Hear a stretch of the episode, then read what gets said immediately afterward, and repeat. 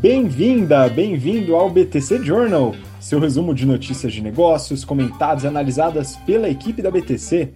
Meu nome é Gustavo Habib, eu sou instrutor de negociação e comunicação pela BTC e no episódio de hoje, hoje é dia 25 de março de 2021, falaremos sobre aportes, investimentos, M&A, a gente vai falar bastante coisa. Então tem aporte na Loft, na Nuvem Shop, falaremos sobre investimento em expansão física da Amazon, também uma nova aquisição da Magazine Luiza, plano de expansão do Grupo Pão de Açúcar, aquisição do Grupo Big pelo Carrefour e também é, falaremos sobre uma possível aquisição da Microsoft. Né? É, também, falando em resultados, a gente vai falar sobre Grupo Soma das marcas Farm Animale e também os resultados da Embraer. E para finalizar, os prospectos de IPO, que a gente fala aqui todo episódio, ou praticamente todo episódio, já que está saindo com bastante frequência a gente vai analisar o grupo de serviços residenciais CDF e também Deliveroo. E para me acompanhar em todas essas notícias aqui, né, tem bastante coisa, estou com a companhia agradável da Mayara Rocon, instrutora de marketing e estratégia da BTC. Fala aí, Mar. Obrigada, Habib. Olá todo mundo. Vamos lá para bastante notícia. Tem notícia que os alunos mandaram, até aproveitando, mandar um abraço para a Carol, que mandou notícia essa semana, o Tiago, a Isa, que estão sempre comentando, mandando notícia. E é assim que a gente enriquece o journal. Mande aí as sugestões para vocês. Então vamos, vamos lá, Habib. Vamos lá, e saiba que depois que você entrou, você não pode sair mais, viu, Mar? Porque o pessoal gostou da sua participação, mesmo sendo a mais recente membra do time aqui, tá? Vamos lá, e com a gente também, agora mais antigo membro, né? Renato Aracaki, instrutor de Finanças Corporativas, Valuation e Estratégia. Fala aí, Renato. Fala, Mayara. Fala, Gustavo. Fala, pessoal, tudo bem? Bom, queria mandar um abraço aí para todos os alunos do Strategy Finance. Estamos evoluindo bastante aí, é um curso bem interessante. A gente vem fazendo várias discussões na parte de estratégia empresarial, etc. As turmas estão abertas, entre no nosso site. A próxima turma do Strategy Finance acho que é em julho, se eu não me engano, tá? Então entre no nosso site www.btcompany.com.br. Se você já tem mais de cinco anos de experiência, tem desafios de liderança, precisa ter uma base sólida de finanças, estratégia, marketing e investimentos, esse curso é o ideal para você.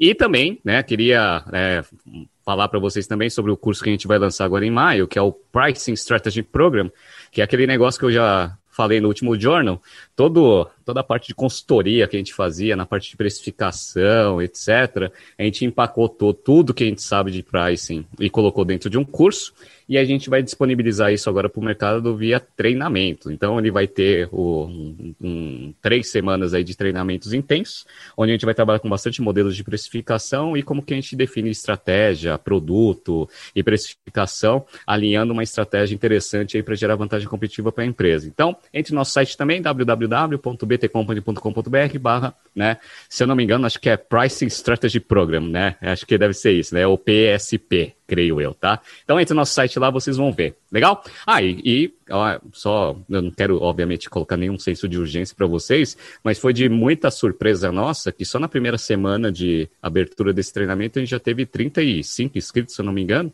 num total de vagas de 50. Então corra lá que ainda tem vaga para a gente fazer aí em maio. O treinamento vai ser comigo, vou ter um prazer imenso de tê-los ali na, nessas discussões.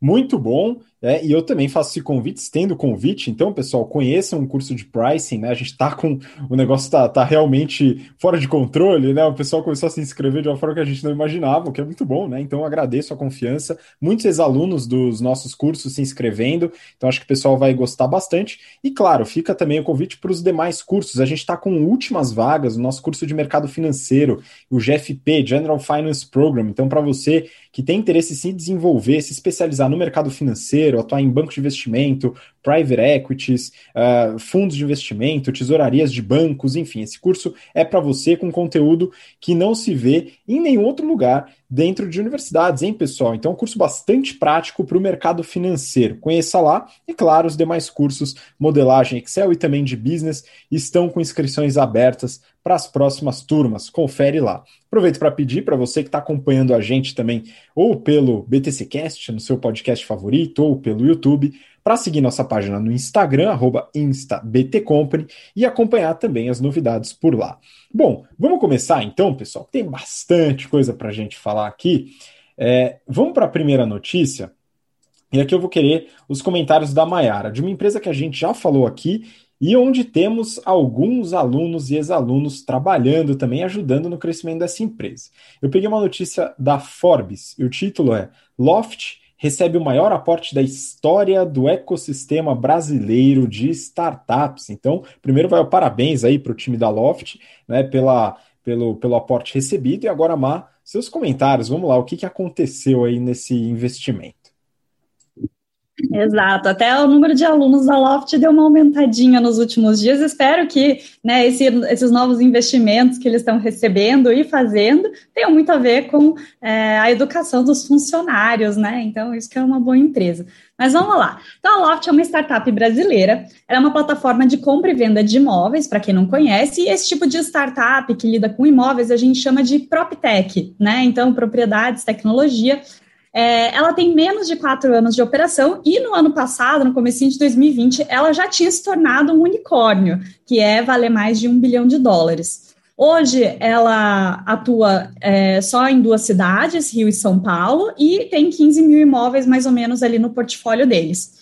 Esse último ano de 2020, desde que eles viraram um unicórnio, né, eles tiveram um ano muito legal, eles tiveram muito crescimento, principalmente porque agora o brasileiro, né, melhorou essa cultura de e-commerce e viu que eles conseguem, é, os brasileiros, né, comprar um imóvel totalmente é, de forma digital, né? Então, na pandemia, com certeza, ajudou muito. E aí, eles também estão operando num sistema de marketplace, faz menos de um ano isso, mas eles já conseguiram aumentar em mais de 15 vezes o número de imóveis disponíveis na plataforma deles. E até um parênteses aqui, faz um tempo já, a gente comentou da Loft aqui no Journal, né? E o que a gente comentou é que eles ainda estavam com aquele modelo antigo de que eles iam comprar o imóvel, reformar, depois vender. E a gente até comentou na época, né? Legal, né? O modelo de negócio, você pode até ganhar bastante dinheiro, mas isso não é escalável, né? Porque você precisa colocar muito dinheiro ali para ficar comprando e permanecendo com o imóvel enquanto isso.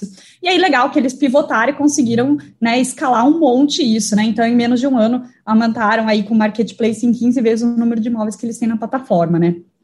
Mas bem, que, que aconteceu? Eles receberam agora mais um aporte, né? Agora da série D, só que não foi qualquer aporte, foi simplesmente o maior aporte que uma startup brasileira já recebeu na história, maior do que o do Nubank, que a gente comentou há pouco tempo atrás. Então, eles receberam agora 425 milhões de dólares, o que deu a eles valor de mercado de 2,2 bilhões de dólares. Então, olha isso, né? Em um ano, eles mais que duplicaram o valor de mercado deles, né?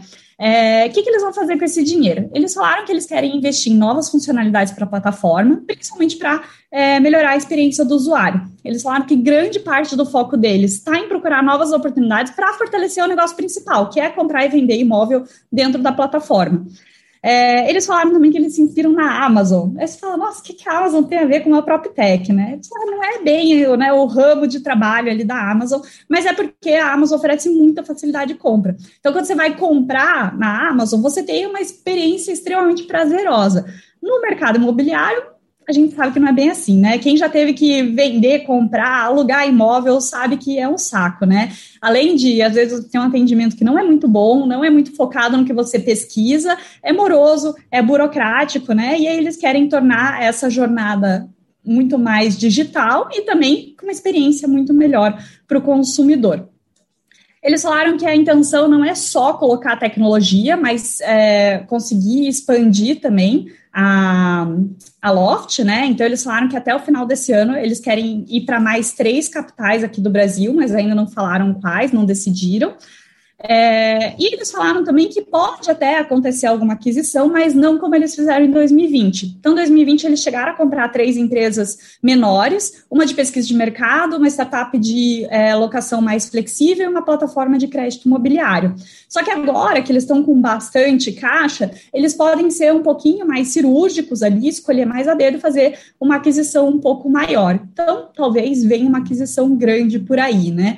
É, mas eles falaram que a intenção é realmente, se for para comprar alguém, é para complementar o negócio principal. O foco é realmente comprar e vender imóveis, né? E aí, pensando num futuro mais distante, né, o que deve vir por aí é um IPO da Loft, né, com esse grande aporte deles, a empresa crescendo para caramba, talvez um próximo passo seja um IPO. E eles também falaram que esses é, investidores que colocaram, é, que entraram nessa captação de agora, também vem uma disrupção que a Loft pode levar para outras capitais na América Latina. Então, um futuro distante aí, provavelmente eles saiam do Brasil e internacionalizem o business. Então, muito legal, empresa brasileira crescendo, né, investindo na experiência do consumidor. Tomara que ainda né, chegue numa experiência de PropTech um pouco mais próxima do quinto andar, que eu acho que é ainda melhor né? Mais sensacional, muito sucesso para eles.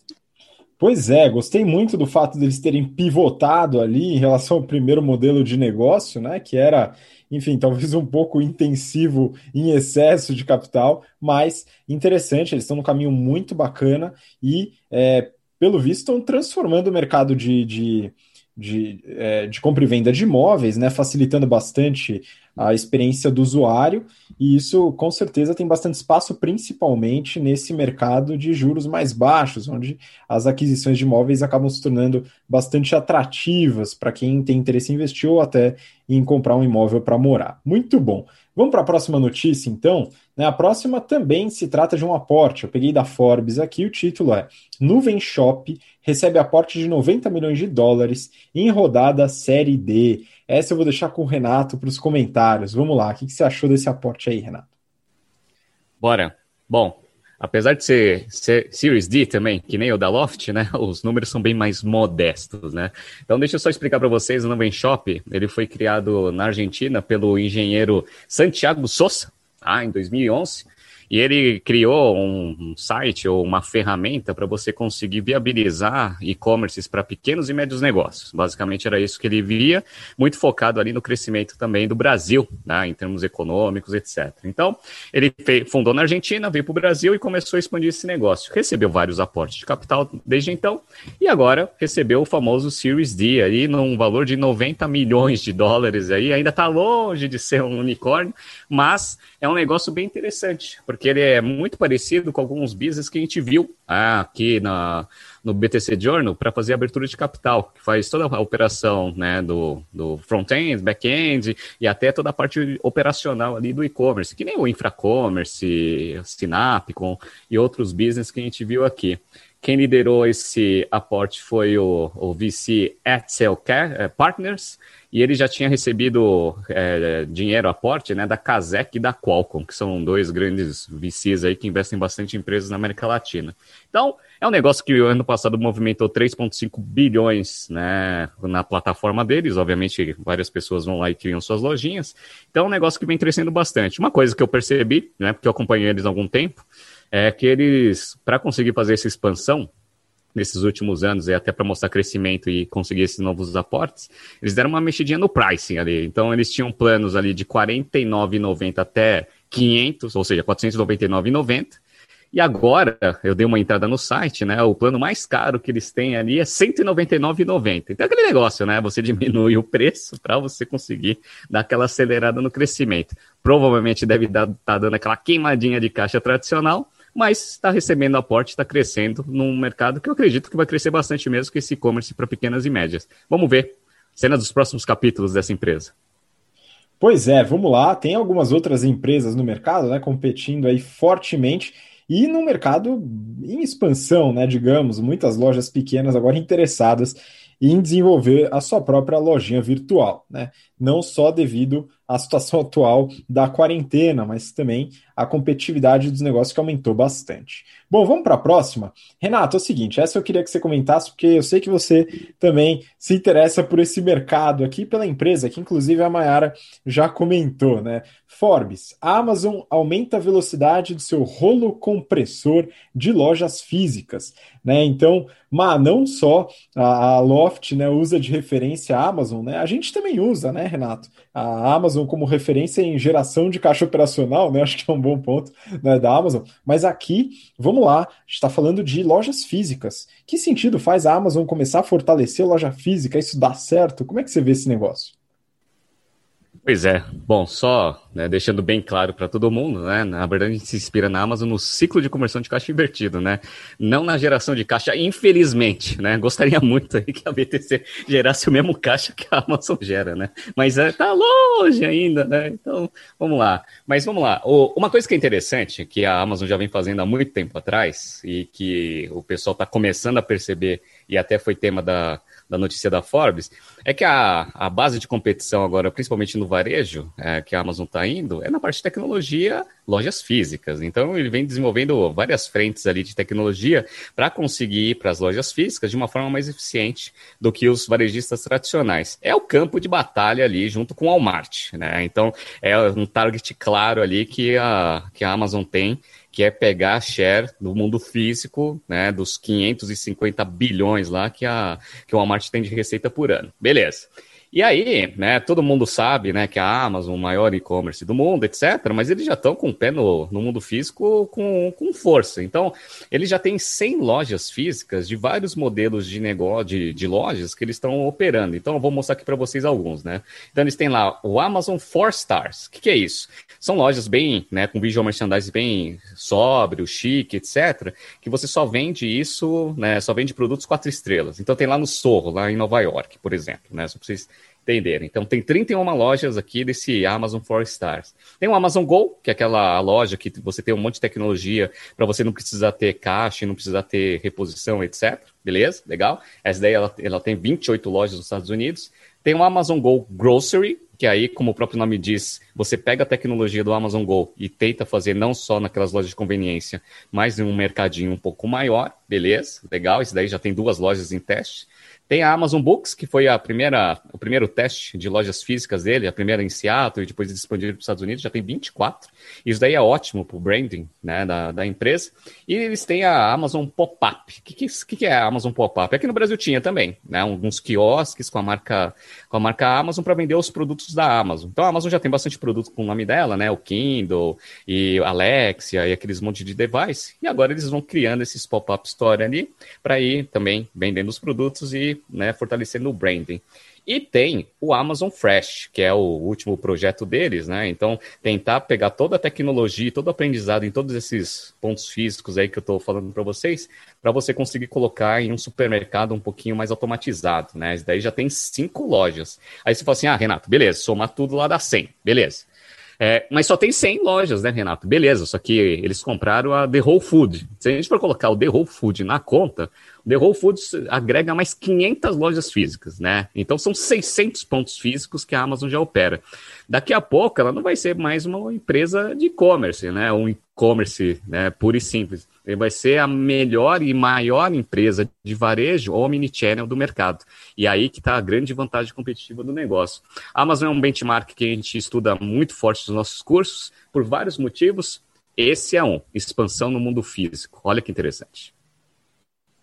Pois é, né? E aqui fica aquela discussão, né, Renato, que é um ponto importante. É, muita gente desconfia da entrada da Amazon no mundo físico, achando que é um negócio que exige muito capital e que pode dar problemas de é, lucratividade ou eventualmente rentabilidade. Mas nem sempre é isso que a gente observa nos negócios, né? Pois é, uma das coisas que a Amazon faz e, ela fez a conta direito, né? Que o pessoal só sabe fazer essa conta. O pessoal não sabe nem fazer a conta, né? Só sai falando que nem um papagaio, né? Mas os que sabem fazer conta conseguem ver o seguinte: você tem, obviamente, um investimento inicial maior quando você vai fazer um ponto físico. Tem todo um capex lá que você precisa fazer. No entanto, o fluxo, né? Se você escolhe o ponto direito, né? Que nem os americanos falam, né? Para você ir bem na, no retail físico é location, location, location. Se você coloca uma loja num, num lugar bom, Tá? O fluxo ele vem de uma forma muito natural. Tá? Então você gasta menos para você ter fluxo de cliente no seu ponto de venda. Consequentemente, você consegue ter um CAC menor. Então, o que a Amazon começou a fazer a conta, né? Dependendo de como a gente abre os pontos físicos, onde a gente abre, com qual formato, para que tipo de público, mesmo gastando mais em CAPEX, etc., quando a gente coloca a conta certinha, o CAC, o Customer Acquisition Cost, dos clientes do ponto físico é menor do que do e-commerce. Olha que interessante, tá? Então a Amazon sabe fazer essa conta direito e está expandindo agora suas operações nessas bases de pontos físicos, aproveitando até uma oportunidade nos Estados Unidos e no mundo de como um todo, né? Por causa desses últimos tempos, né?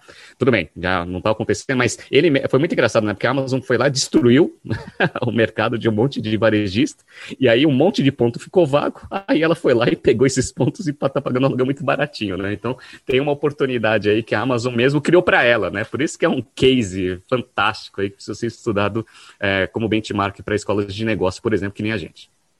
Exatamente. Né? E a reportagem colocou o apelido de rolo compressor, talvez até se encaixe esse, essa alcunha à Amazon, né? Mas é um modelo bem interessante para ser estudado de diversos, é, em diversos fatores. Né? Muito bom. Vamos para a próxima, então. Agora falando do varejo Brasil, hein? É, essa notícia eu peguei da Forbes, eu vou querer os comentários da Mayara, mas é o seguinte: Tá? A gente já falou aqui da Magazine Luiza várias vezes sobre aquisições e a gente ficou um tempo sem falar e agora a gente vai voltar a falar praticamente toda semana pelo jeito, né? Porque talvez eles tenham a equipe de M&A tenha tirado férias coletivas, não sei o que aconteceu, mas agora voltaram a comprar de monte. Então a gente vai falar também. É, a, o título é Magazine Luiza compra a plataforma digital de moda Steal the Look. Né? Vamos lá, explica um pouquinho o que é essa Steal the Look e ver como que isso se encaixa nessa estratégia de aquisição da Magalu? É, estratégia de aquisição é o que der para comprar, a gente está comprando, né? Não, brincadeira, né? Super, super boas compras que eles fizeram. Mas vamos lá. Então, a Steal the Look, ela foi fundada em 2012. É uma plataforma de conteúdo digital, principalmente de moda, mas também tem beleza e decoração. Então, eles produzem conteúdos de tendência dessas categorias e também colocam alguma coisinha ali de cultura, comportamento, empreendedorismo. Juntando todas as redes sociais deles, eles têm mais ou menos ali 2,3 milhões de seguidores, sendo que no Instagram, que seria a principal ali, é só meio milhão, mas né, deve ser talvez a, a rede mais nova para eles, né? E eles têm anualmente 6 milhões de visitantes únicos. Então, como que funciona? O site deles tem ali várias reportagens, né, que é a parte de conteúdo, e aí eles colocam algumas dicas de looks. Seja, né, ah, olha os looks da Dua Lipa, né, pega o looks das famosas, ou pega alguma é, sugestão de look que esteja em tendência e mostra é, para cliente como que usaria aquele look, né, aquela peça diferente, ou como faria aquela maquiagem. E aí, no meio desse conteúdo, dessa reportagem, tem vários anúncios ali de onde você poderia comprar peças parecidas com esses looks que estão sendo sugeridos. Então, isso vai de encontro com duas estratégias é, né, de, de, de, foco estratégico ali do Magazine Luiza, que tem um foco meio amplo, mas tudo bem, né? Que é a parte de expansão em moda e beleza e também de publicidade digital. Então, faz todo sentido ali com o que eles falaram. É, o que, que eles uh, né, também uh, olharam e acharam interessante nessa empresa? Magazine Luiza tinha falado que ia focar em mercados que podem ser consolidados, que são grandes, mas que digitalmente não têm uma importância muito grande no Brasil. E o mercado de moda e beleza é exatamente isso, né? É um mercado bem pulverizado, ainda é pouco digitalizado, e ele é enorme aqui no Brasil, né? Ele gira mais ou menos 223 bilhões de reais anualmente. E o Magazine Luiza entrou em moda e beleza lá em 2019, quando eles compraram a Netshoes e a Satine, né? E aí, no ano passado, eles compraram a Hub Sales, que é um marketplace de moda e beleza. Então, né, tá, tá em linha aí com a, o foco estratégico que eles comentaram, por eles terem é, já comprado e entrado nesse, nesse segmento com uma escala grande, né? Faz sentido você continuar é, investindo nele e já entra também com a parte de publicidade digital, que era outro foco estratégico deles. Então, muito boa aquisição.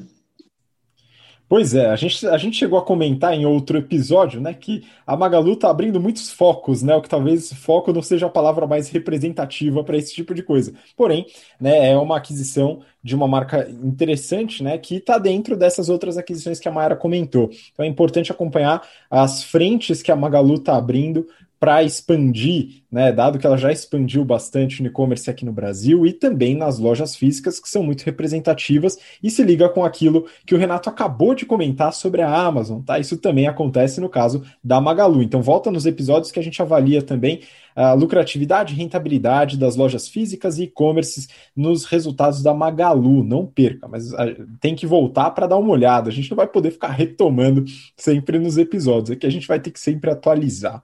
Bom, vamos seguir. Continuar aqui, a gente vai falar ainda sobre varejo, mas vamos mudar um pouquinho e falar sobre coisa boa, viu, pessoal? Vamos falar sobre vinho. E eu imagino que muita gente que está ouvindo a gente agora, ou vendo pelo YouTube, é, quando pensa em venda de vinhos, né, o que deve vir à cabeça são aqueles e-commerces dedicados, né, wine, vino, né, que a gente também já comentou aqui bastante. Mas olha só que interessante, peguei essa notícia do Neofeed. O plano do Pão de Açúcar para vender um bilhão de reais em vinhos até 2023. E não é que o Pão de Açúcar é um grande vendedor de vinho aqui no Brasil, Renato. Como é que está esse plano aí nos vinhos? Vamos lá. Bom, é, o Pão de Açúcar, ele é, saiu a notícia, está focando bastante nesse crescimento aí da, da linha lá, da, da parte de vinho deles, legal?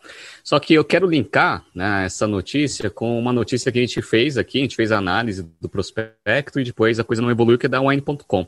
A Wine.com, ela entrou com prospecto, né, ano passado, para tentar fazer uma abertura de capital, não conseguiu. Né? Então ela mesma cancelou. Aparentemente o roadshow não foi muito bom né, com os investidores. E agora eles estão falando que eles vão tentar fazer uma listagem direta. Então vamos ver o que vai acontecer com a N.com.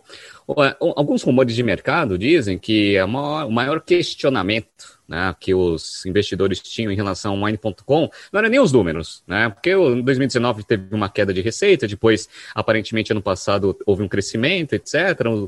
Os financials estavam começando a ficar um pouco melhores, só que não era nada disso que os investidores queriam saber, eles queriam saber um pouco sobre competição. Ah, a competição é muito acirrada, a gente está vendo aí os grandes varejistas começando a importar muito vinho, etc. Como que vocês vão lidar né, para conseguir competir em bases né, é, iguais ou até ter vantagem competitiva em, em, relação a esses grandes? E aí, aparentemente, a resposta não foi muito bem sucedida, né, não convenceu muito bem a galera não acreditou.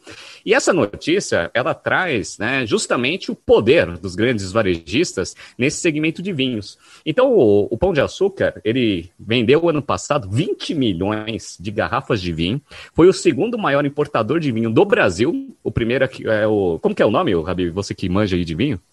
Ah, eles são os representantes aqui da Concha e Toro no Brasil, que fazem aquele vinho é. famoso Cacileiro del Diablo. Exatamente, né? A empresa chama VCT.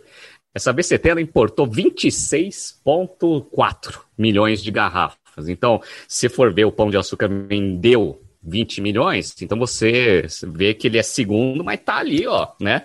Muito próximo do primeiro. O terceiro é a Interfood, que também é parceiro do, do, do Pão de Açúcar na, no, na plataforma de marketplace de venda de vinho deles. E só o quarto é o wine.com. Então, olha aqui, olha como a vida da wine.com é difícil, né? Então, tem essa notícia falando que o Pão de Açúcar teve uma venda de uma receita bruta ali de 140 milhões só de vinho, crescimento de 255%. Nas lojas físicas vem crescendo também bastante, né? O, falam que o Kager está acima de 50% nas lojas físicas. Então a vida tá bem dura aí para o wine.com. E agora eles estão com esse plano aí de ir para um bilhão de receita em vinhos em 2023, que tá aí, né? Ah, daqui dois anos já é 2023.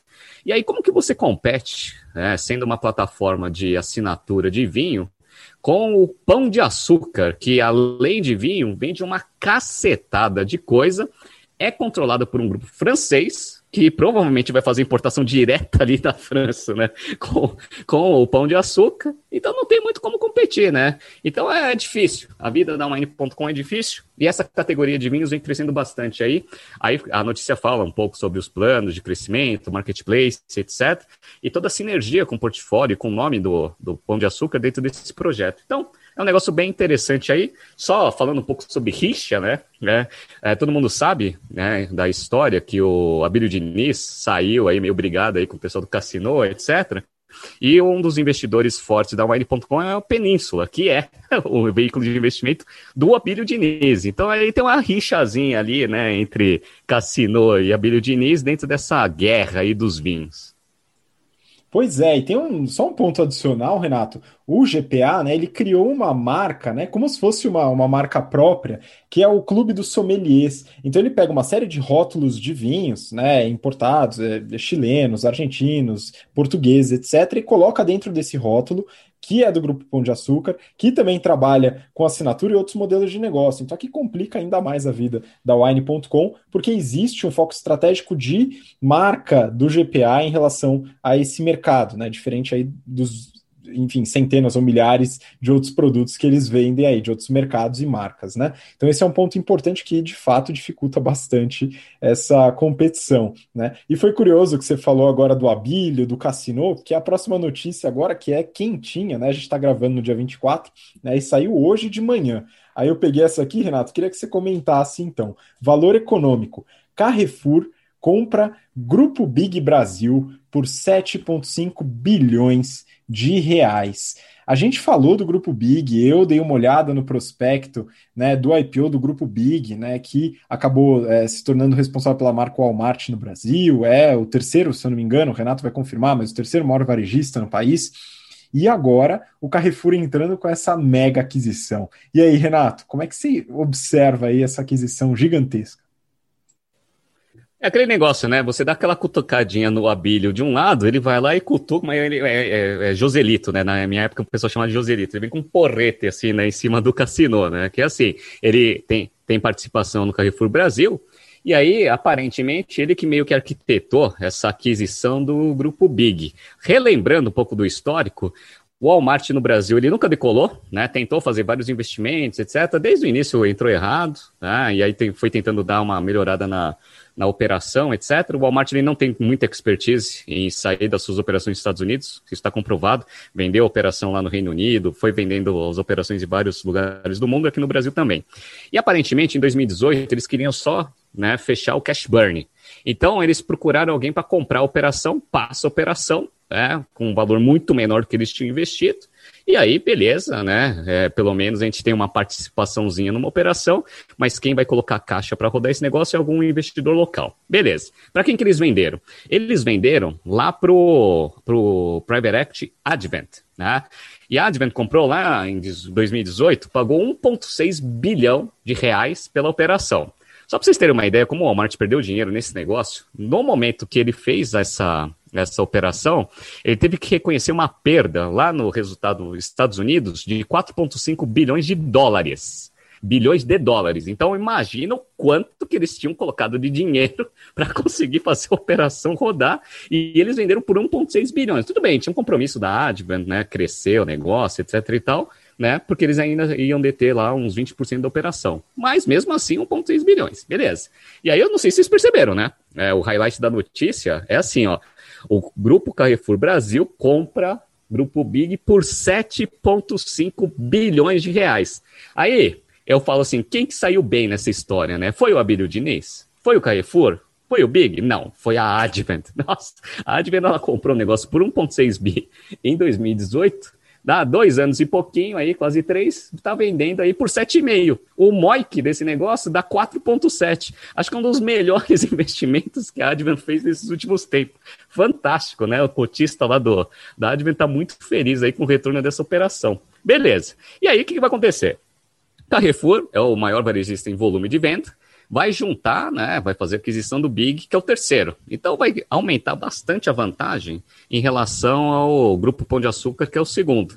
E aí vai ter todo o ganho de escala que o negócio vai fazer e tal. Então eles estão até calculando ali mais ou menos aí uma sinergia de mais ou menos 1,7 bilhão tá? em é, aquisição, em juntar área, é, market power e um monte de outras coisas. Olha que interessante, tá? Pagou caro o Carrefour? Não, não muito, né? O EV Sales do Carrefour está mais ou menos em 0,54, mais ou menos, né? Se fosse usar o mesmo EV Sales para o Big, que não tem dívida nenhuma, tá limpinho o negócio, né? Deveria pagar lá uns 13 bilhões. 13 bilhões, 7,5. Ah, legal. Eles pagaram mais múltiplo de EBITDA. O múltiplo de EBITDA está ali em torno de 7. Que aí faz um pouco mais de sentido ali, porque tá 7,5 ali, eles fizeram um bilhão de, de EBIT do ano passado, então dá mais ou menos isso, né? Então, o que eu acredito que deve ter acontecido, né? O Advent ah, ia tentar fazer abertura de capital, estava vendo que estava difícil, os resultados não eram lá tão bons, né? Beleza. Ah, tem o Carrefour, que é um vendedor, né, um comprador estratégico do negócio. Vamos oferecer lá para o Carrefour, vamos ver, né? Se eles não têm interesse na operação. Aí, saiu a operação aí, vamos ver o que vai acontecer. O que, que o mercado está especulando é que provavelmente o Big, que tem lá um monte de marca, que era o Sans Club, etc., eles vão tentar pegar toda aquela parte de atacarejo deles e transformar tudo em atacadão, beleza? Tá? E aí o atacadão, que já é gigantesco, vai ficar ainda maior, né? E aí vai dar a possibilidade para o Carrefour, eventualmente, se ele quiser fazer um cashin aí, né? Ele fazer que nem o, o Pão de Açúcar fez, né? Você faz um spin-off da operação de atacarejo e eventualmente abre capital dessa operação. Foi super bem sucedido para sair, né? O valor da ação subiu pra caceta, do grupo GPA também. Quem sabe o Carrefour não vá para o mesmo caminho. Vamos ver cena dos próximos capítulos. Pois é, só um ponto que eu lembrei agora, Renato. A gente até estava batendo um papo antes da gravação, daquela estratégia, vamos dizer, heterodoxa do Walmart ao entrar no Brasil. Você lembra da estratégia de portfólio que o Walmart adotou? Sim, é. Você vê quando uma empresa tem expertise de expansão e outras que não, né? Eu lembro, porque eu até, como eu conheci muitas pessoas do mercado, eu lembro que eu já que eu falei com muita gente que trabalhou na área de compras lá do Walmart quando ele veio para o Brasil, né? Então era aquele negócio, né? Abrir, o Walmart ia pro, vinha para o Brasil, todo mundo queria tra trabalhar no Walmart, né? Maior varejista dos Estados Unidos, etc. Só que parece que o portfólio já estava meio, meio que definido, né? Então era muito engraçado, né? Porque lá eles trouxeram lá nos Estados Unidos como portfólio inicial um monte de coisa que só vendia nos Estados Unidos né? Vou falar um exemplo, né? Aquele rastelo que tira as folhas do outono, né? Que das casas das pessoas, né? Que lá nos Estados Unidos tinha uma venda gigantesca, óbvio, né? Porque todo mundo trabalha, morava muito em casa, etc. Lá e outono, né? Aquele negócio lá de clima temperado. Só que no Brasil, quem que tem isso, né? E aí os compradores do Brasil ficavam questionando lá o pessoal dos Estados Unidos. Você faz sentido ter esse tipo de coisa? Não, não faz sentido nenhum. Não, tem que fazer. Você está duvidando do Walmart? Somos o maior varejista do mundo. É, a gente sabe o que a gente está fazendo. Beleza, e olha o que aconteceu.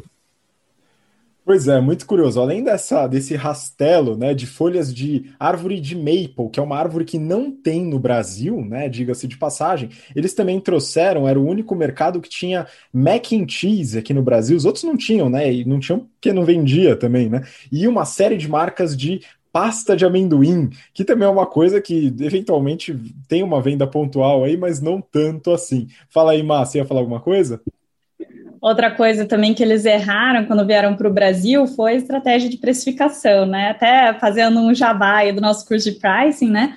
Mas você pode atuar com vários tipos de precificação, né? Em varejo, supermercado, normalmente você tem o high-low, que a gente chama aqui no Brasil, que é, né, na quarta-feira tem a promoção de, de quitanda, né, de frescos, aí na segunda-feira tem a promoção de omo ou de leite para chamar as pessoas para virem para o supermercado, que é o low, e aí você tem o high e outros produtos que é o supermercado ganha, né? É, e o Walmart veio para cá fazendo a política de everyday low price, que é o que eles faziam nos Estados Unidos. Então, eles não tinham high low, eles tentavam manter todos os preços um pouquinho abaixo do mercado.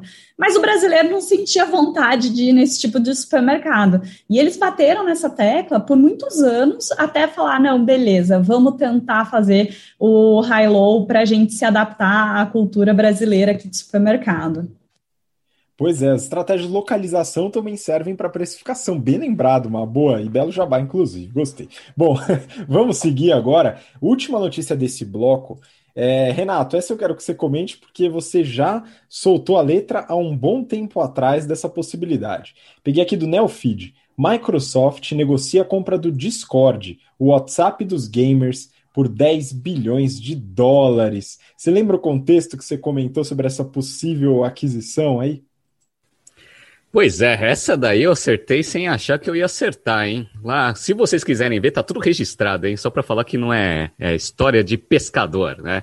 Dia 3 do 12, a gente estava analisando aqui no BTC Journal a aquisição do Slack, é, pelo Salesforce. Então, Salesforce, né, a maior empresa lá de CRM do mundo, etc e tal, fez aquisição do Slack para ir para a parte de serviços de tecnologia para as empresas. Nesse caso, obviamente, o Slack na parte de comunicação interna.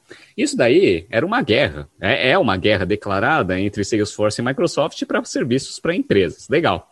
E aí, eu estava falando que, eventualmente, podia ser uma alternativa né, para a resposta para essa aquisição, a Microsoft comprar o Discord. Por quê? Porque o Discord tinha acabado de receber um aporte de capital naquela época, era uma ferramenta de comunicação entre gamers, então já tinha sinergia lá com o Xbox, etc. E, obviamente, com bastante tecnologia embarcada, e uma das coisas que foi utilizado muito né, no meio da pandemia foi o Discord como, como, como ferramenta de comunicação. Beleza, né? Assim, ah, então, ó, eventualmente aí faz, tem bastante sinergia. Só que eu falei assim, né? De, de, achando que fazia um pouco de sentido na minha cabeça, né? Só que os estrategistas lá do, da Microsoft talvez pensem que nem eu. Ah, então, beleza. O que, aconteceu? Eles receberam um aporte de capital Discord lá naquela época, um valuation de mais ou menos 7,5 bilhões de dólares, e agora a Microsoft, ela abriu uma oferta firme, né, para comprar por 10 bilhões o Discord. Então, o Discord é uma ferramenta de comunicação basicamente, né? Que a princípio, né, ela ajuda bastante a interação entre jogadores de videogame, mas que ano passado começou a ser utilizado pelo público em geral, até porque todo mundo ficou em casa e aí para você conseguir se comunicar ali de uma forma efetiva. Legal. Por que, que isso faz sentido para a Microsoft que eu tinha pensado naquela época e que está, né, eventualmente sendo concretizado? Eles estão com um esforço muito grande no aumento né, de, de, de volume do, da parte de games. Né? Então, games cresceu para caramba no passado, 40% de, de aumento de receita. E eles têm um serviço agora que chama Game Pass, né? que é como se fosse um modelo de assinatura, onde você consegue lá baixar um monte de jogo como se fosse um Netflix. Tá? Legal.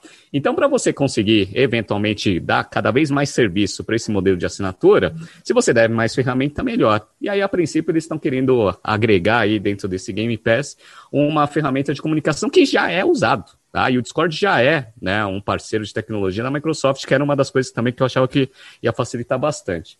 Então, basicamente é essa né, a notícia. Vamos ver aí, a Amazon também está querendo comprar, porque a Amazon está querendo entrar nesse, nesse mercado de games também. Então vai ser pesado aí a, a, a negociação. Lembrando que a Microsoft ela já tentou comprar algumas empresas nesses últimos meses, né? Então tentou o TikTok, não conseguiu, estava com interesse naquele Pinterest lá, mas também não, não evoluiu. Vamos ver se essa daí agora, essa aquisição sai. Eu acho que essa tem muito mais sinergia do que qualquer outra aquisição. E aí, só fazendo né, um, um aí no resultado, peguei o resultado da Microsoft, só porque eu adoro a Microsoft, né? Já todo mundo que ouve Journal há muito tempo sabe disso, fanzaço. Eles divulgaram o resultado do primeiro semestre. O primeiro semestre dele, assim, o segundo semestre do ano é o primeiro semestre do ano corrente deles, tá? Então, é, os primeiros seis meses né, do ano fiscal deles são os últimos seis meses do ano passado. Eles tiveram um aumento de receita de 14,8%. Ah, a partir de serviços cresceu 25%. Lembrando que a Microsoft está nesse esforço grande de aumentar a representatividade do Azure dentro da sua estratégia, né? Que eu, a gente explica isso nas aulas de, de, de Strategy in Finance, principalmente. Tá? Eles têm né, um aumento aí de lucro operacional de 27%, com uma margem operacional de 42%, galera. A margem líquida da Microsoft é 36%. Né? Então, eles fecharam o primeiro semestre com 80 bilhões de receita, provavelmente estão indo aí para mais de 160, chegando ali a uns 170, 180 bilhões nesse ano. Legal. Então, em termos de faturamento, né, um faturamento interessante com uma margem muito alta.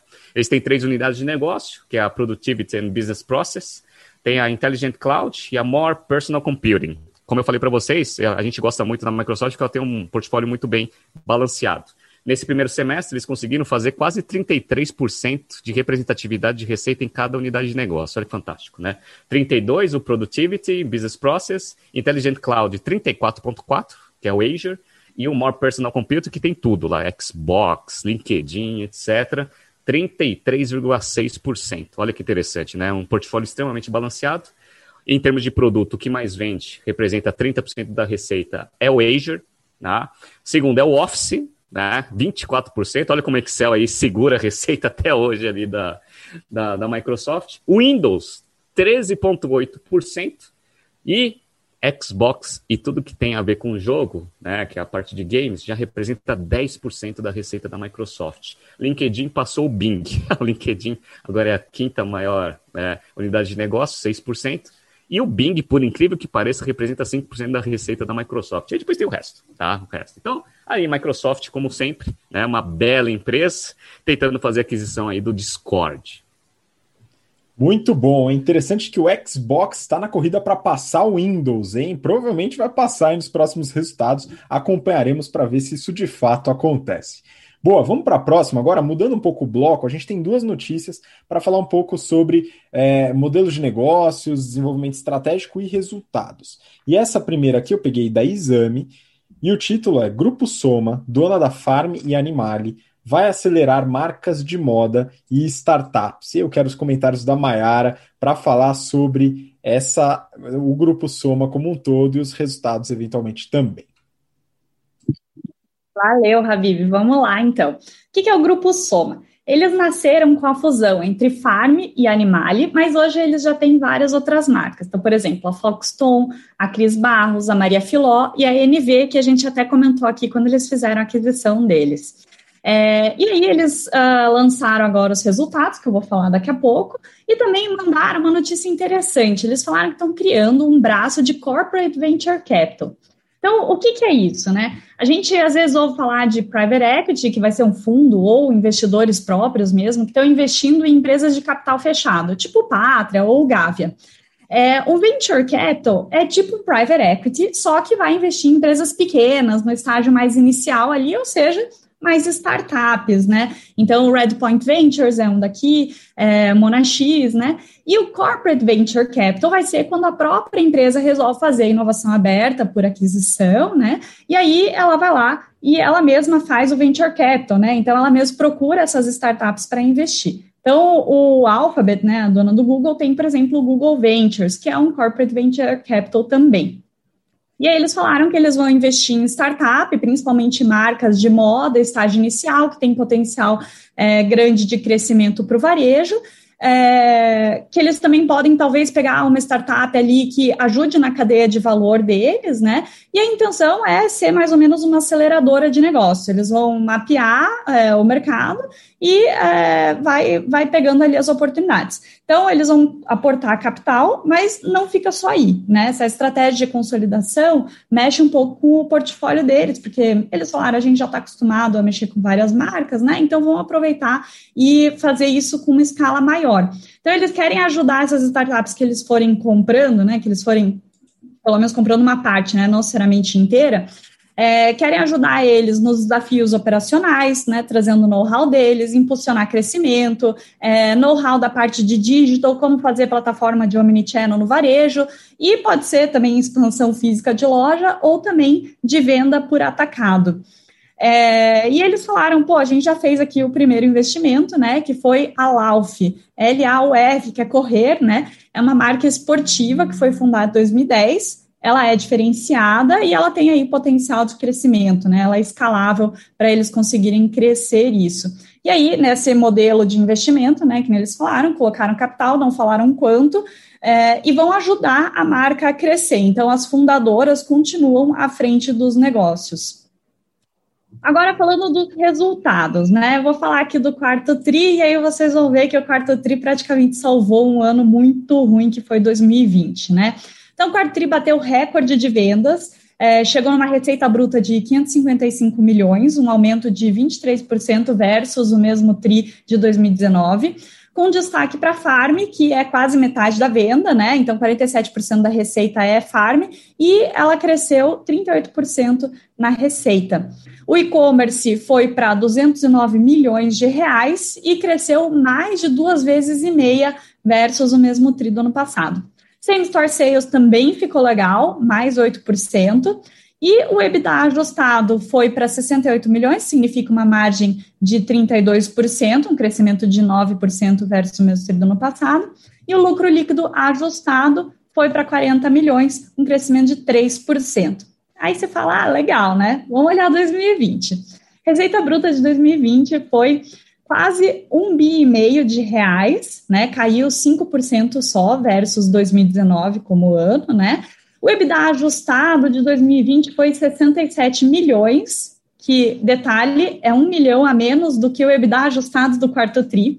E o lucro líquido ajustado foi de 34 milhões, que é 6 milhões a menos do que o é, lucro líquido do quarto TRI. Ou seja, né, a lucratividade foi péssima do ano todo, o quarto TRI veio dar uma salvada aí no, no ano para não fechar com resultado negativo. Detalhe que a diferença entre EBITDA, EBITDA ajustado, lucro líquido e lucro líquido ajustado é bem grande, tá? Então, se você olhar o lucro líquido mesmo, não ajustado, eles tiveram prejuízo no ano que, que eles falaram, né? Eles tiveram que fazer mais investimentos nos novos canais, né? Tiveram que investir em digitalização do negócio, e algo que eles não falaram aqui, mas a gente sabe que o e-commerce, né, que cresceu, que estava aí salvando o ano nessa, nessa situação de pandemia, ele normalmente tem uma lucratividade menor mesmo, né? Mas bem, olhando como um todo aqui, né? Esse, é, bem, o resultado já está analisado aí, mas analisando agora o movimento como um todo deles, né? É muito legal eles fazerem essa parte de corporate venture capital, né? A gente ensina nas nossas aulas inovação aberta e faz todo sentido. Você não precisa criar tudo internamente. Você pode buscar inovação fora da sua empresa, novas tendências, novas ideias de negócio, tudo que está acontecendo de legal, né? E aí você traz, você escala isso. É, é, legal que essa escalada não é só você ganhar share, né? Você também consegue trazer muita economia de escopo, né? Então, com, com, com o que eles já têm de, de volume, eles conseguem melhorar os negócios que eles estão trazendo para perto. É, e eles trazem também o know-how, né? Então não é só um dinheiro qualquer que você pega ali, é o que a gente chama de smart money. Então é um investidor que consegue dar um palpite inteligente, né? E ajudar a empresa a crescer.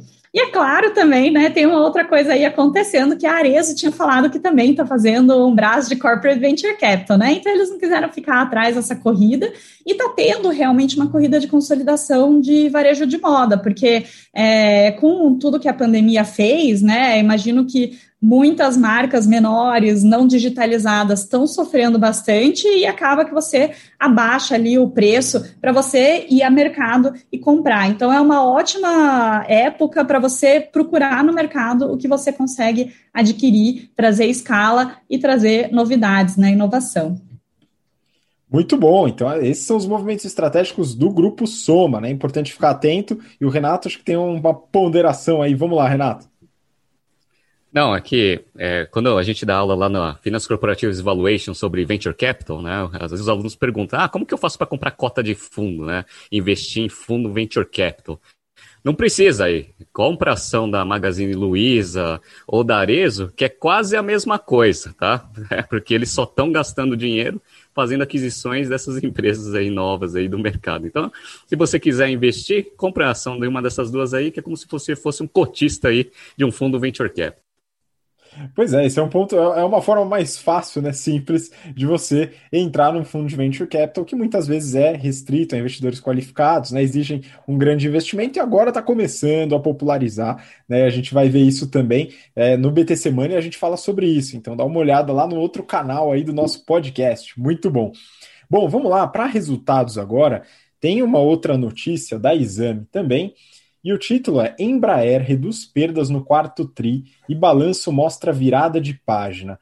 Mas, coincidentemente, né, a gente pegou duas notícias aqui de duas empresas que tiveram três trimestres horríveis e um quarto trimestre que salvou a vida. Né? E a Embraer foi é a verdade. Oi? Desculpa, mas eu já ia comentar. Por isso que o trimestre primeiro aqui de 2020 está tão ruim para o Covid, né? Tava tudo aberto no último do ano passado e foi bom para todo mundo, né?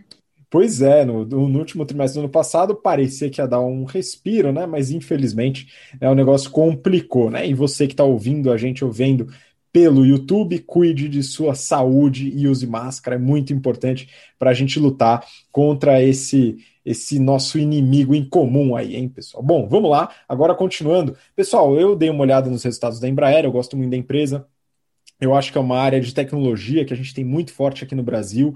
É, alguns dos melhores engenheiros do mundo estão aqui no Brasil atuando nessa empresa. Então eu dou muito valor, né? Acho que vale a pena a gente comentar. Claro, eu falei sobre a Embraer no detalhe, contando o histórico, toda a, todo o drama da aquisição né, da Boeing, que depois se desfez lá em maio do ano passado. Então volta lá, dá uma olhada no episódio para é, acompanhar todo esse histórico, né? Tanto da Embraer, o histórico da empresa, como também da fusão, né? Que ocorreria, da aquisição.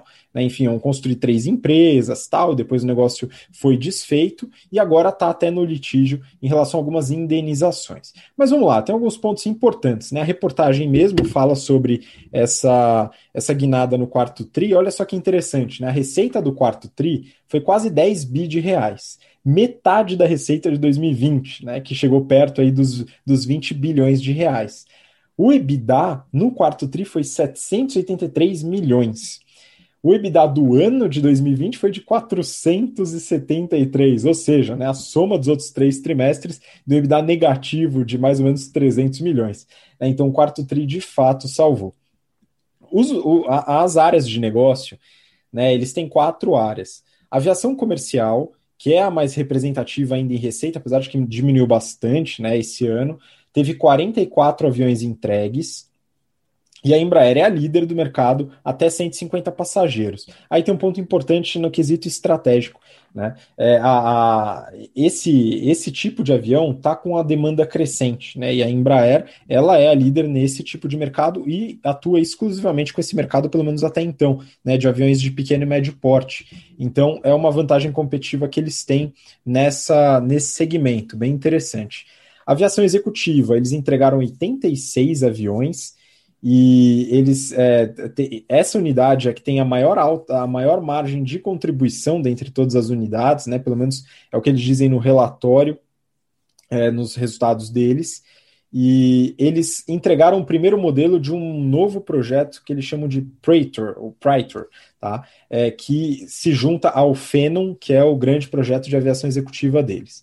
Defesa e segurança foi a unidade que eles tiveram aumento de entregas. As outras duas unidades de negócio reduziu as entregas, né? A aviação comercial diminuiu pela metade em relação a 2019 e a aviação executiva é, eles entregaram 86 aviões contra 109 de 2019. Defesa e segurança eles entregaram 16 aviões contra 10 em 2019 e a grande maioria, né, C390 e o Super Tucano, né, que são aviões já consolidados da marca. E um ponto interessante, curioso, é a parte de serviços e suporte, que é a quarta unidade de negócio deles. Né. Eles fazem uh, conversões e modificações de aviões. Então, por exemplo, para a pessoa que utiliza o Legacy, que é uma marca de avião executivo, né, mas já, vamos dizer, entre aspas, ultrapassada, né, apesar de ser um excelente avião, né, eles fazem uma modificação desse avião para se transformar no avião do modelo Praetor, por exemplo. Então, eles tiveram esse, esse serviço atrelado nessa unidade. E um outro serviço, eles pegaram um E-Jet, que é um dos aviões deles de, de aviação comercial, e transformaram num avião de carga. Olha só que curioso, né? Então, a nossa engenharia brilhando aí, pessoal mandando muito bem nesses desenvolvimentos. Então, falando de financials, né, só para finalizar aqui rapidinho, eles tiveram uma receita em 2020 de 19,6 bi de reais, uma queda de 10% em relação ao ano de 2019. É, e a aviação comercial é responsável por 30% dessa receita, mas a representatividade era 41%, caiu bastante devido muito em relação à pandemia. Né? É, aviação executiva é 29%, então está batendo ali já na aviação comercial, e defesa e segurança 17% dessa, dessa receita. Serviço e suporte subiu muito, foi de 19% para 24%, tá? 5 pontos percentuais de aumento na representatividade de receita. O EBITDA, como eu falei, 473 milhões, né? Teve uma queda é, dos 725 do ano de 2019 e, claro, teve um prejuízo líquido, 2,3 bi de prejuízo líquido. Né? Muito desse prejuízo né, se deveu, claro, redução do EBITDA e também às despesas da reintegração depois da, da desistência da venda da Boeing, tá? Então eles tiveram que fazer toda a redistribuição de cargos, empresa, né, a parte operacional, administrativa, e eles estimam esse custo em cerca de 700 milhões de reais. Então é um custo bastante alto. É, endividamento, né? Eles têm uma dívida líquida que é de 1,7 bi, exatamente a mesma de 2019, mas é claro, o endividamento subiu porque o EBITDA ele caiu esse ano. Então a relação dívida líquida por EBITDA, que era de 2,3, passou para 3,6, que não chega a ser preocupante, ao meu ver, né? Dado que é uma empresa que pelo modelo de negócio, né, tem é, um trabalho focado em projetos né, de longo prazo e também tem um ombrinho, um ombrinho forte aí do governo federal, né, dado que é uma empresa é, pela unidade de segurança e defesa, né, considerado setor estratégico, e tem as Golden Shares também. É, então, é uma empresa que tem aí uma, uma segurança adicional além da parte de, de solvência. Né? Então, esses são os resultados aí da Embraer, a empresa é, que é bastante é, bastante diversificada nas suas receitas, né, devido a essas quatro áreas de negócio, então tende aí a ter uma recuperação razoável ao longo dos próximos meses, né, com a melhoria do quadro é, sanitário, se, se, se tudo der certo, né, mas deve crescer bastante até pela demanda aumentada dos aviões de pequeno e médio porte. Tá, então, um ponto importante. Bom, vamos seguir para o próximo bloco de notícias, agora finalizando, né, o último bloco dos IPOs. Então, mais duas notícias aqui para a gente comentar. Primeiro, eu vou pedir para a Mayara me ajudar aqui. Forbes, plataforma de serviços residenciais, pede registro para IPO. Né? No título não fala, mas estamos falando da empresa com o nome de CDF, que na minha época e na do Renato também significava um estudante jovem que tem um apreço maior pelos estudos. Mas aqui a gente fala da empresa de serviços residenciais. Então vamos lá, Má, como é que está essa empresa? Ótimo, né? Então, como você falou, eles são uma plataforma de serviço que vão oferecer esses serviços residenciais, né, assistência técnica. Eles foram fundados em 2007, aqui na Grande São Paulo, mas eles já têm abrangência nacional hoje. E eles têm duas linhas principais de produtos aqui, que são mais ou menos meio a meio da receita cada uma. Então, a primeira é Premium Technical Support, que é suporte de problemas de tecnologia, que é um helpdesk 24 horas para ajudar com computador, celular, instalação de software, é, que tem atendimento remoto. Você pode fazer um pacote de assinatura que vai de 1 a 24 meses, e o ticket médio aqui é de mais ou menos 24 reais por mês.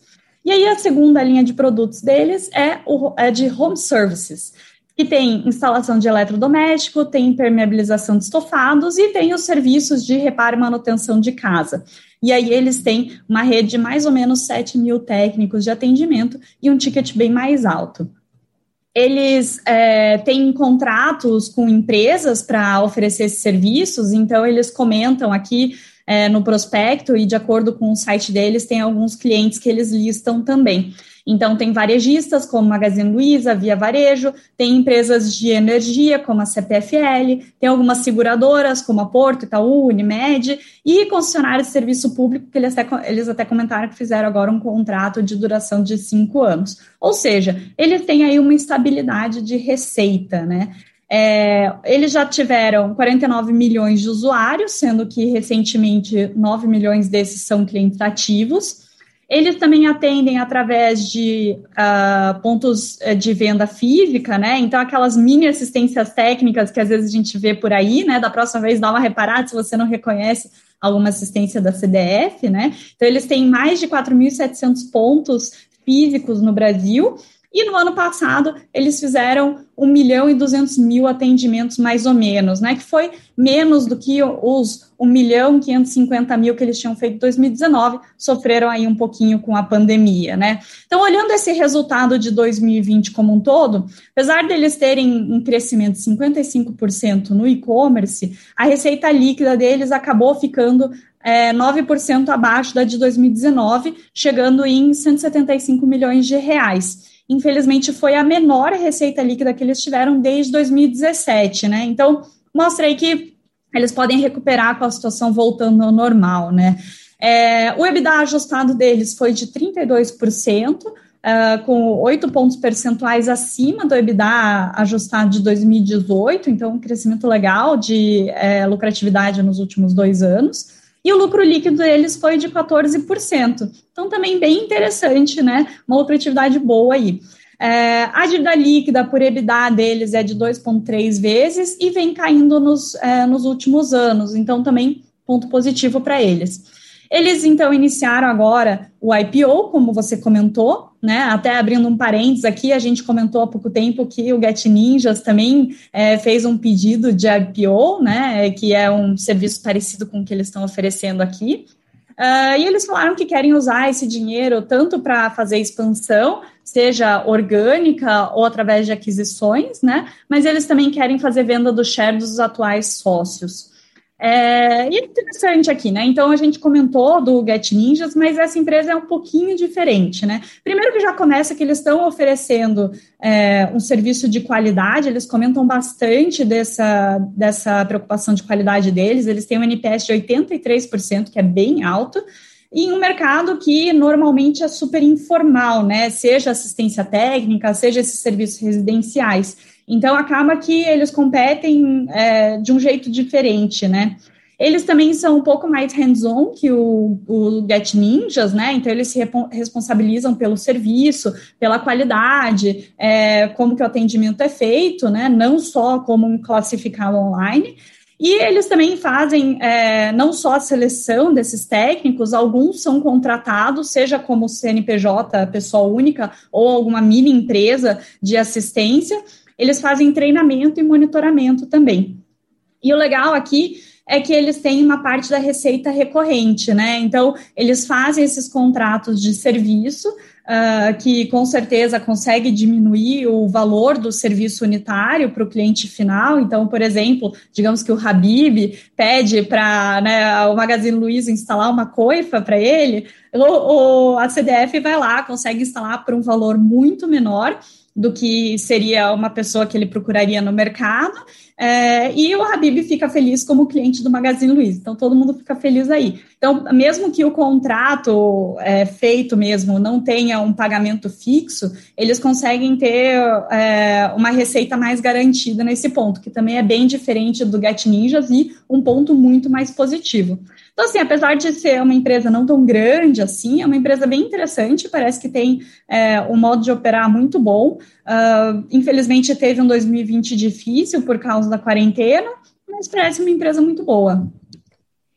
Pois é, muito bom. Eu estava consertando o teto que quebrou porque a coifa caiu. Não, tô brincando, né? Tá funcionando até hoje, então tá tudo certo, né? Até porque a Mara falou um caso real. Enfim, eu usei a, essa CDF, né? Achei interessante. Porém, vamos lá continuar, né? E legal a comparação com a Get Ninjas, né? Então a gente tem uma certa semelhança aí. Vamos para a última notícia, então, do BTC Journal. Essa última aqui é de uma empresa que eu acredito que a gente já comentou bem de leve quando falamos de um concorrente muito forte na região onde atua, mas sobre a empresa aqui a gente ainda não havia falado.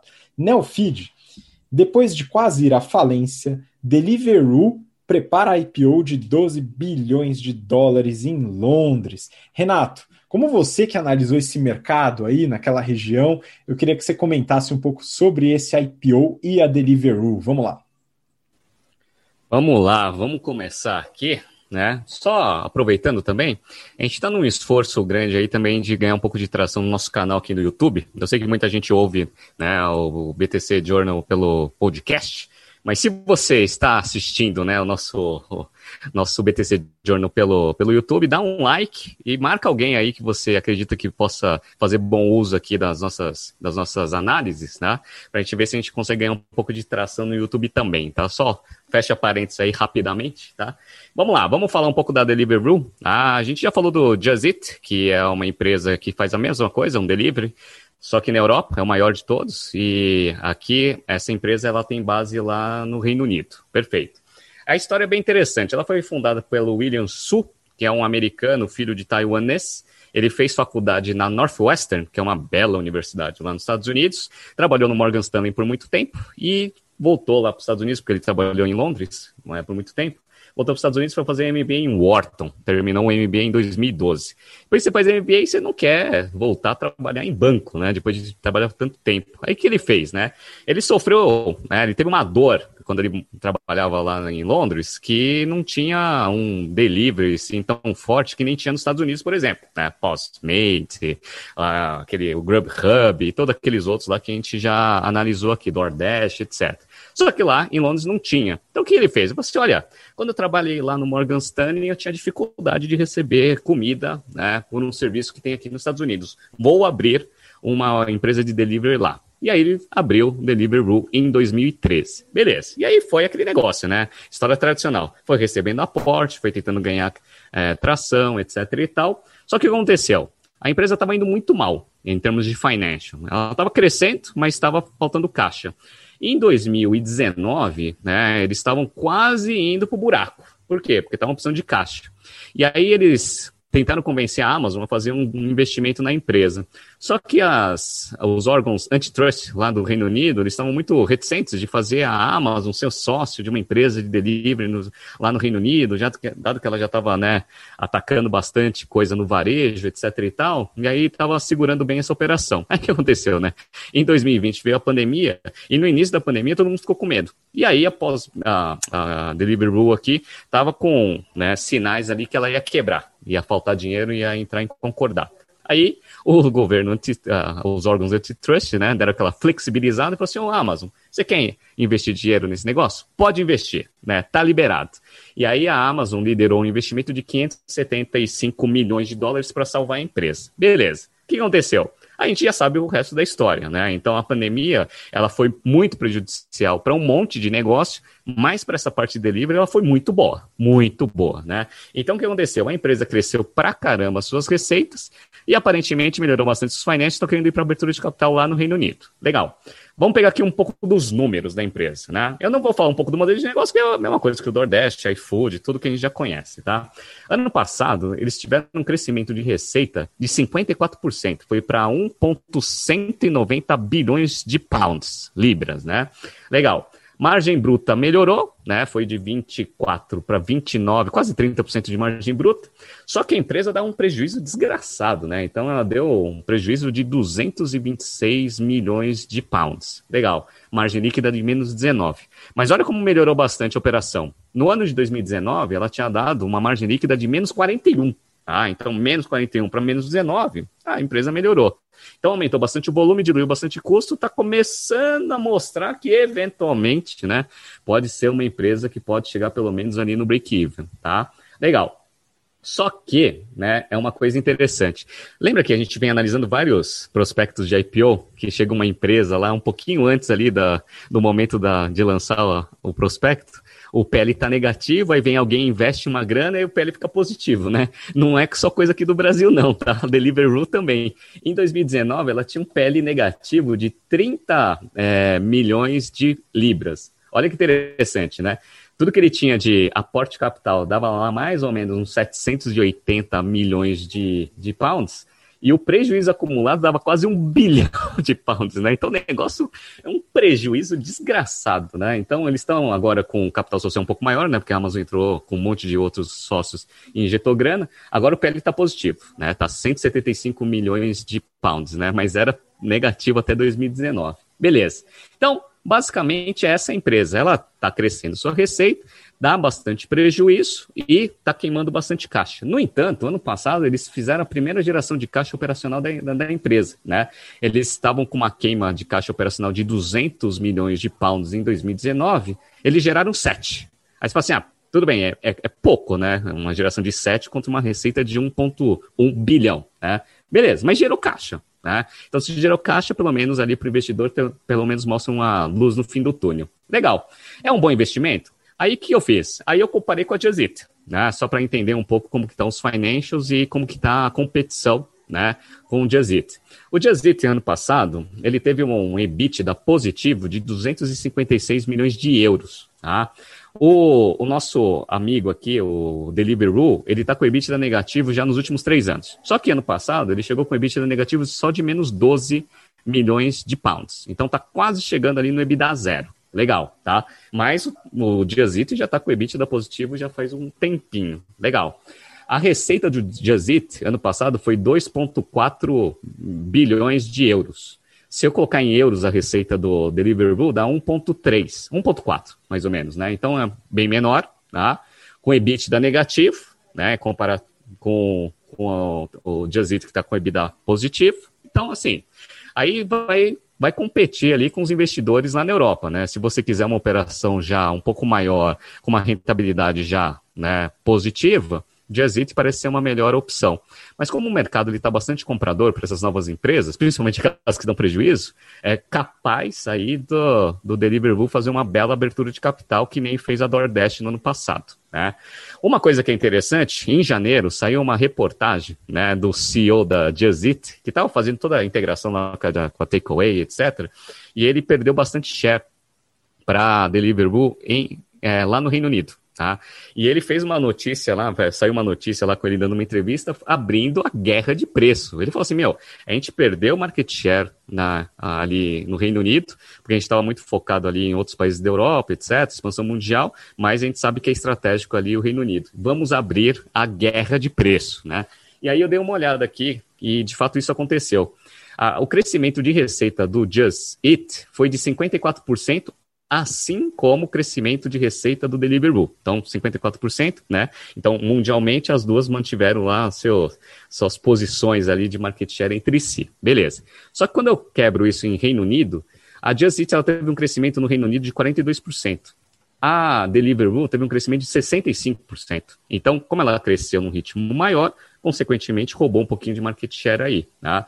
Então, é isso basicamente que vai começar. Guerra de preço lá no Reino Unido. Por que, que ele solta uma notícia dessa, né? Justamente para o investidor ficar cabreiro de entrar na abertura de capital. Fala assim, cara, eu vou entrar na abertura de capital. A maior empresa de delivery já abriu a guerra de preço declarada no maior mercado ali da, da Deliveroo. Será que eu vou entrar? Então, tudo isso é tática, né? Então, é muito legal, né, que a gente vai acompanhando essas táticas aí entre empresas competidoras para tentar também competir pelo mesmo investidor, né, o capital, né, da, do mercado financeiro. Vamos ver como que vai ser essa abertura de capital, Eu acredito que vai sair, né? Vamos ver o valuation se vai ser tão esticado como o da DoorDash.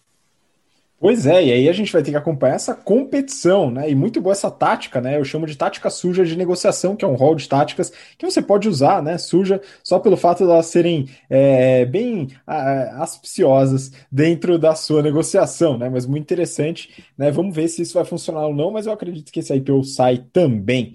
Muito bom, essa foi a última notícia do BTC Journal de hoje. Então, pessoal, queria muito agradecer a participação de vocês. Mayara, muito obrigado novamente.